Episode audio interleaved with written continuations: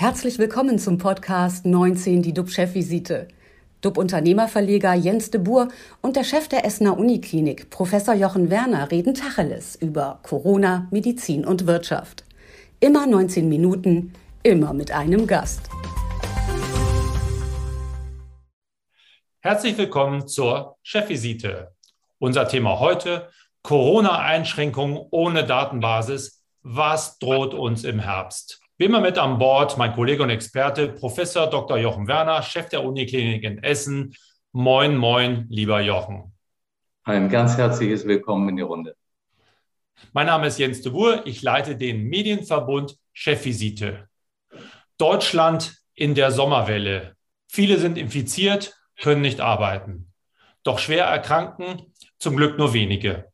Und wenn, dann oft eher an einem klassischen grippalen Infekt als an Corona. Trotzdem geht die Panikmache weiter. Immer wieder heißt es, der Corona-Herbst wird schlimm. Angst gibt es vor Einschränkungen. Dabei ist jetzt amtlich, wir wissen gar nicht, ob Masken, Lockdown oder Schulschließung helfen. Zur Bewertung der Maßnahmen fehlen uns die Daten. Das sagt die Expertenkommission der Regierung. Wohin führt uns dieser Blindflug im Herbst? Und wie Digitalisierung und äh, unser Gesundheitswesen ähm, auf die Zukunft einstimmen kann. Das diskutieren wir heute mit Ola Schmidt. Die frühere Bundesgesundheitsministerin ist bis heute die Politikerin mit der längsten Amtszeit auf diesem Posten. Herzlich willkommen, Frau Schmidt. Wir freuen uns, dass Sie dabei sind. Herzlich willkommen. Zunächst zu dir, lieber Jochen. Du warst ja jetzt in der großen Geschichte oder mit einer großen Geschichte im Spiegel. Wir hätten zu viele Kliniken in Deutschland, sagst du.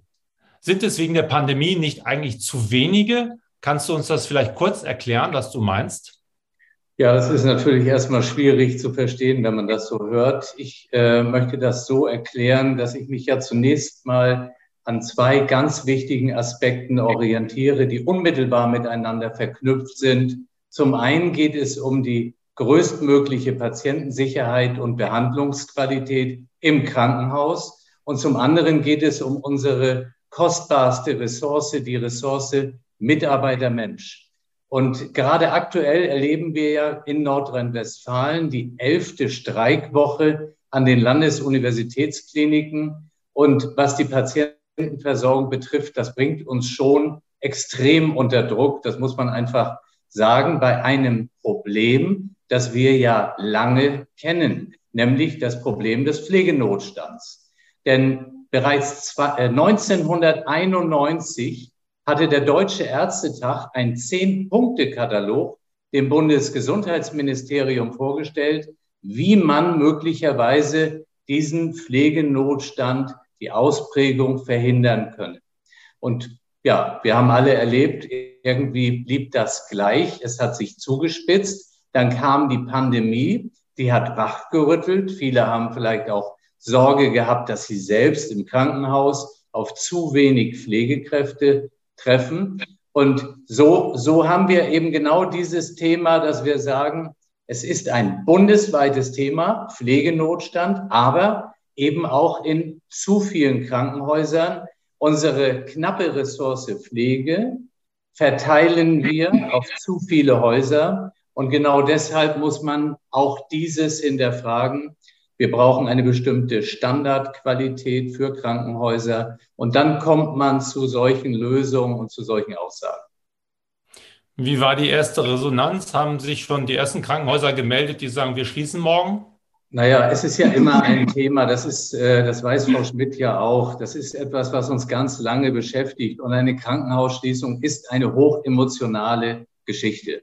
Und das ist ganz, ganz schwierig, das der Landrätin oder dem Landrat zu überlassen. Da stehen die Menschen mit Transparenten vor der Tür und haben einfach Angst auch um sich selbst. Deswegen, es muss einen Plan geben. Ich bin davon überzeugt, es kann nicht nur eine Ländersache sein. Man braucht eine bundesweite Strategie. Und ähm, es ist eben extrem komplex. Und so beschweren sich manche, andere nicht. Ähm, es gab ja schon einen äh, Bertelsmann-Experten, äh, äh, Gutachten, auch 2019. Es gab viele andere Gutachten. Herr Lauterbach hat jetzt wieder eine Expertengruppe zusammengesucht, ich glaube von 16 Wissenschaftlern. Die werden zu ähnlichen Ergebnissen kommen. Es ist ja nicht so, dass wir in Deutschland ein Wissensproblem haben. Wir haben an vielen Stellen ja ein Umsetzungsproblem. Und deswegen muss man eher überlegen, wie das, was man weiß, auch umgesetzt bekommt. Darum geht es mir. Frau Schmidt, Sie sind Gesundheitsexpertin, ausgewiesene Gesundheitsexpertin. Kommt die heftige Herbstwelle, vor der so viele warnen, oder zieht sich das jetzt schon durch den Sommer durch? Wir kennen doch alle Leute, die infiziert sind, die jetzt gerade im Sommer ja einen grippalen Infekt haben.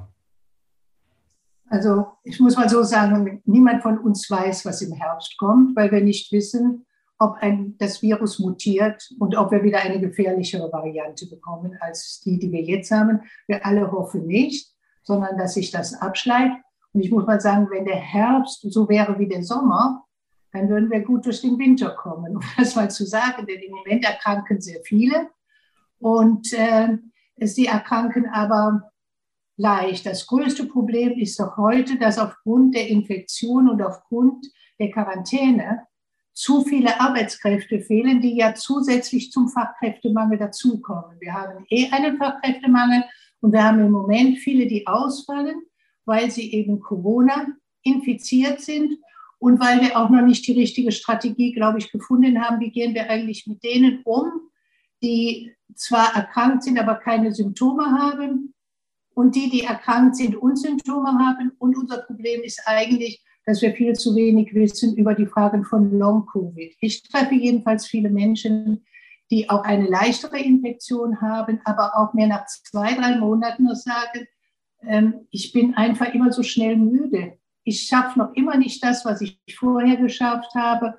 Und da, glaube ich, müssen wir ansehen. Was ich jetzt gesehen habe, was ich positiv fand hier bei uns in den ähm, Senioreneinrichtungen, also in den Pflegeeinrichtungen, dass sehr schnell, wenn ein positiver Test festgestellt wurde, sehr schnell mit der medikamentösen Behandlung begonnen wird und dass die Ärzte da sich auch spezialisiert haben. Und mir sagen die Pflegerinnen aus den äh, Einrichtungen, dass oft nach zwei, drei Tagen im Grunde genommen äh, das Schlimmste überwunden ist. Wobei diese Älteren hier bei uns in den Pflegeeinrichtungen, die sind fast zu 100 Prozent vierfach geimpft sogar und von daher haben sie einen leichteren Verlauf. Ähm, Wäre also es dann. Das, was, was äh, uns vielleicht erwartet, aber wir müssen eben vorsorgen. Aber wäre es dann nicht vielleicht auch richtiger, mal ein bisschen aus dem Panikmodus herauszugehen und äh, zu sagen, Freunde, es ist nicht ganz so dramatisch, wie das vielleicht mal am Anfang war. Wir haben eine Entwicklung durchlaufen, weil wenn Sie richtig sagen, alle sich gleich wegsperren, in Quarantäne gehen, gehen ja andere Dinge auch wieder, äh, werden schwieriger, gerade in Bezug auf Fachkräftemangel und was gerade an den Flughäfen etc. passiert. Ich glaube, das wäre etwas, was generell gelten würde. Ich finde im Moment die öffentliche Debatte, die ja wirklich nur noch Panik macht. Das ist Panik, was erwartet uns für eine Welle, was kommt alles auf uns zu, Panik, äh, bis hin dazu, dass ich wirklich sagen muss, ich das übersteigt meine Vorstellungskraft. Wir brauchen im Winter Wärmestuben, damit alte Menschen, denen wir die Heizung in der Wohnung abstellen, sich in der Wärmestube vier Stunden lang aufwärmen können. Bis dahin, dass der Klimawandel jetzt so schlimm ist von einigen, dass wir morgen nicht mehr leben können. Dann kommt die Hitzewelle, dann kommt das und das und das, dann kommt die Inflation. Und wir haben eigentlich einen Chor, und das finde ich gefährlich. Wir haben einen Chor in Deutschland und der ist, die Medien betrifft das genauso gut wie die Akteure der wirklich immer nur Katastrophen machen. Was dabei passiert ist, dass die Menschen abstumpfen. Viele sagen jetzt hier, wenn ich ähm, in meiner Nachbarschaft rede, die sagen, ich kann das nicht mehr hören, ich höre mir das gar nicht mehr an. Ich schalte die Nachrichten ab, ich mache das nicht mehr. Und da ist die Gefahr dann drin. Ich finde, wenn man anfängt, sachlich aufzuklären, wenn wir Glück haben, haben wir eine leichte Welle wie jetzt. Wer, vielleicht haben wir so etwas Mittleres. Ne? Der Katastrophenfall glauben wir nicht, das kommt, aber wir müssen darauf vorbereitet sein. Und dann genau sagt nochmal die Frage Impfkampagne, wirklich darstellt, was ist. Menschen, die vierfach geimpft sind, sind eben weniger gefährdet als die, die nicht geimpft sind oder nur zweifach geimpft sind. Und wenn jetzt aber zum Beispiel die EU sagt und die äh, immer sagt, wir empfehlen für alle über 60-Jährigen die vierte Impfung, ich habe die schon länger. Gut, ich bin über 70. Da durfte ich schon lange dazu. Aber ich fühle mich relativ sicher. Und zwar sicher, dass ich nicht schwer erkranke, so wie jedes Jahr, wenn ich meine Grippeschutzimpfung mache. Ich weiß, ich kann das bekommen, aber ich sterbe nicht mehr dran. Und das finde ich ist schon mal beruhigend. Ich muss auch nicht auf die Intensivstation und beatmet werden. So, das sind all diese Dinge, die sind. Und dann sagen so, und wer jetzt all das am besten bewältigen will, wir gehen nochmal überall hin. Wir fordern auf zu impfen. Wir machen das auch, dass wir die Menschen so ansprechen und da abholen. Wir gehen in die äh, Stadtviertel, wo wir auch wissen, wo weniger Geimpfte sind als irgendwo anders. Das wäre dann zu sagen, wir bieten euch jetzt den großmöglichen Schutz, wir haben keinen Mangel mehr an Impfstoff und wir werben jetzt schon dafür, dass wenn das, äh, der neu entwickelte, abgestimmte Impfstoff von Moderna oder BioNTech oder so kommt, der auch die Varianten, die wir jetzt hatten, schon mit einbezieht, dann zu sagen, und geht sofort hin und nehmt euch diesen Impfstoff, dann kommt ihr gut durch den Winter.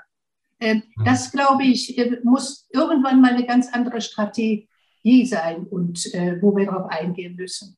Der Chor der Katastrophensänger, so sage ich mal, was Sie eben auch äh, so gesagt haben, der ist ja relativ groß und einer, der eine herausragende Gesangsrolle, um mal im Bild zu bleiben hat, ist ja sicherlich Karl Lauterbach, der sich da ja auch quasi in diesen Posten des Gesundheitsministers hineingesungen hat. War jetzt nicht schlecht, oder? Ähm, sehen Sie, ist das eine Pflichtaufgabe, immer negativ als Gesundheitsminister zu sein? Kann man nicht auch mal Mut machen, positiv? Ich meine, wir als Arbeitgeber werden immer angehalten, mal positiv zu sein, den Leuten mal zu sagen, Mensch, es ist alles gut, es wird gut. Warum ist es in der Politik nicht möglich und warum kann es vor allen Dingen Herr Lauterbach nicht?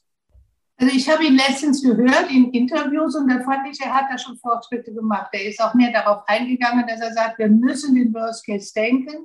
Wir hoffen, dass er nicht kommt. Und äh, ich glaube, der ist, äh, wir, wir haben ihn immer noch als Mahner in seiner Rolle als Wissenschaftler und auch als Bundestagsabgeordneter, der ja ein bisschen, sagen wir mal, ich habe immer gesagt, wie so ein freischwebender äh, Mahner der Wissenschaft.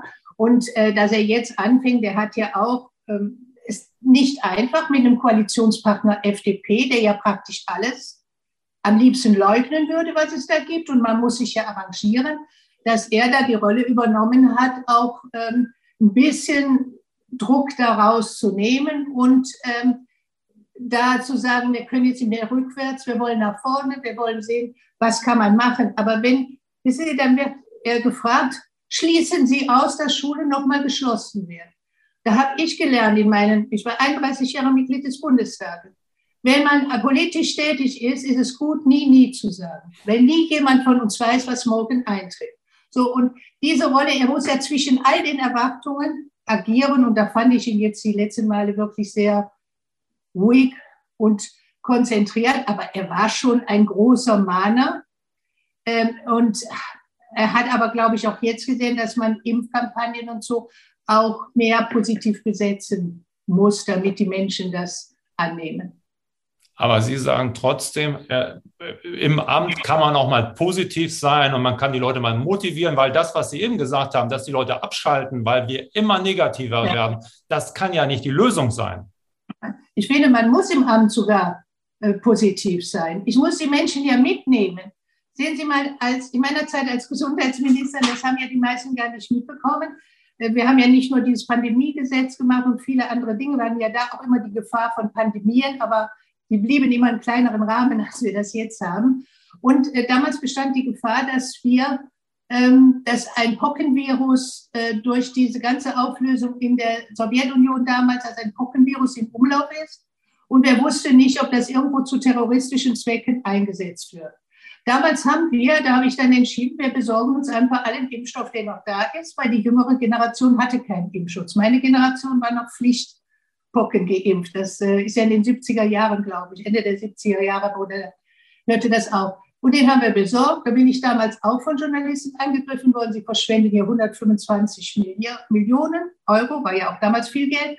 Und da habe ich gesagt, wisst ihr was, wenn wir das verschwendet, ist das das bestverschwendete Geld, was wir haben. Aber ich habe jedenfalls für den Fall, dass es eine Infektion ist, brauche ich keine Panik in der Bevölkerung, sondern kann denen sagen, wir haben Impfstoff und wir machen jetzt alles, dass im Grunde genommen sie darauf vorbereitet sind. Und das ist, glaube ich, äh, im Amt muss man die Wahrheit sagen und das, was drohen könnte, aber gleichzeitig angeben, was können wir dagegen tun, weil wir sind nicht hilflos. Und das würde ich mir auch wünschen in anderen Debatten, jetzt in der Frage Energie oder so etwas. Es bringt nichts, allen Menschen immer zu sagen, es wird alles teuer, du kannst es nicht bezahlen, ihr fliegt aus den Wohnungen, ihr habt keine Heizung mehr, die Betriebe machen zu. Wie soll das denn gehen? Das führt zu sozialen Unruhen, wenn man das auf Dauer immer so macht und führt nicht dazu, dass eine Gesellschaft als Ganzes solidarisch diese Aufgaben angeht. Also noch ein paar Hausaufgaben für unsere Politiker, dass sie dort etwas nachrüsten und vielleicht auch ihr Nachfolger oder ganz sicher auch ihr Nachfolger, vielleicht sollte sich einfach mal unsere Sendung anhören, um dann nach vorne, besser nach vorne zu blicken. Also vielen Dank für diese das spannenden Einsichten, Frau Schmidt. Und ich danke auch dir. Bitte? Also, ja. Ich wollte nur sagen, ich äh, sagte, der, der Karl Lauterbach ist wirklich versucht, das auch so zu machen. Er hat vielleicht als Wissenschaftler eine andere Kenntnis darüber, was alles passieren könnte. Aber er versucht also, ich möchte hier nicht so stehen, ähm, ich würde sagen, manche andere müssen noch mehr abrüsten diesen Fragen, auch zu anderen Themen, als der Karl Lauterbach. Das ist auch ein schönes Stichwort in diesen Zeiten. Abrüsten in der Politik. Und äh, wir können ja trotzdem mal mit Karl Lauterbach beginnen. Dann irgendwie. Er hat ja auch ordentlich aufgerüstet. Also nochmal vielen Dank, Frau Schmidt. Und auch dir, lieber Jochen, für die fundierten Einschätzungen. Für heute ist unsere Chefvisite vorbei, liebe Zuschauer. Wir sind zurück, wenn es wieder spannende News gibt, wie heute. Jedes Mal mit interessanten Gästen. Wir bieten Ihnen Orientierung. Abonnieren Sie gerne unseren Kanal, dann verpassen Sie auch nicht unsere nächsten Sendungen. Tschüss aus Hamburg. Und aus Hessen. Das war 19 die DUB-Chefvisite als Podcast. Die Videos dazu gibt es auf watz.de und auf dub-magazin.de.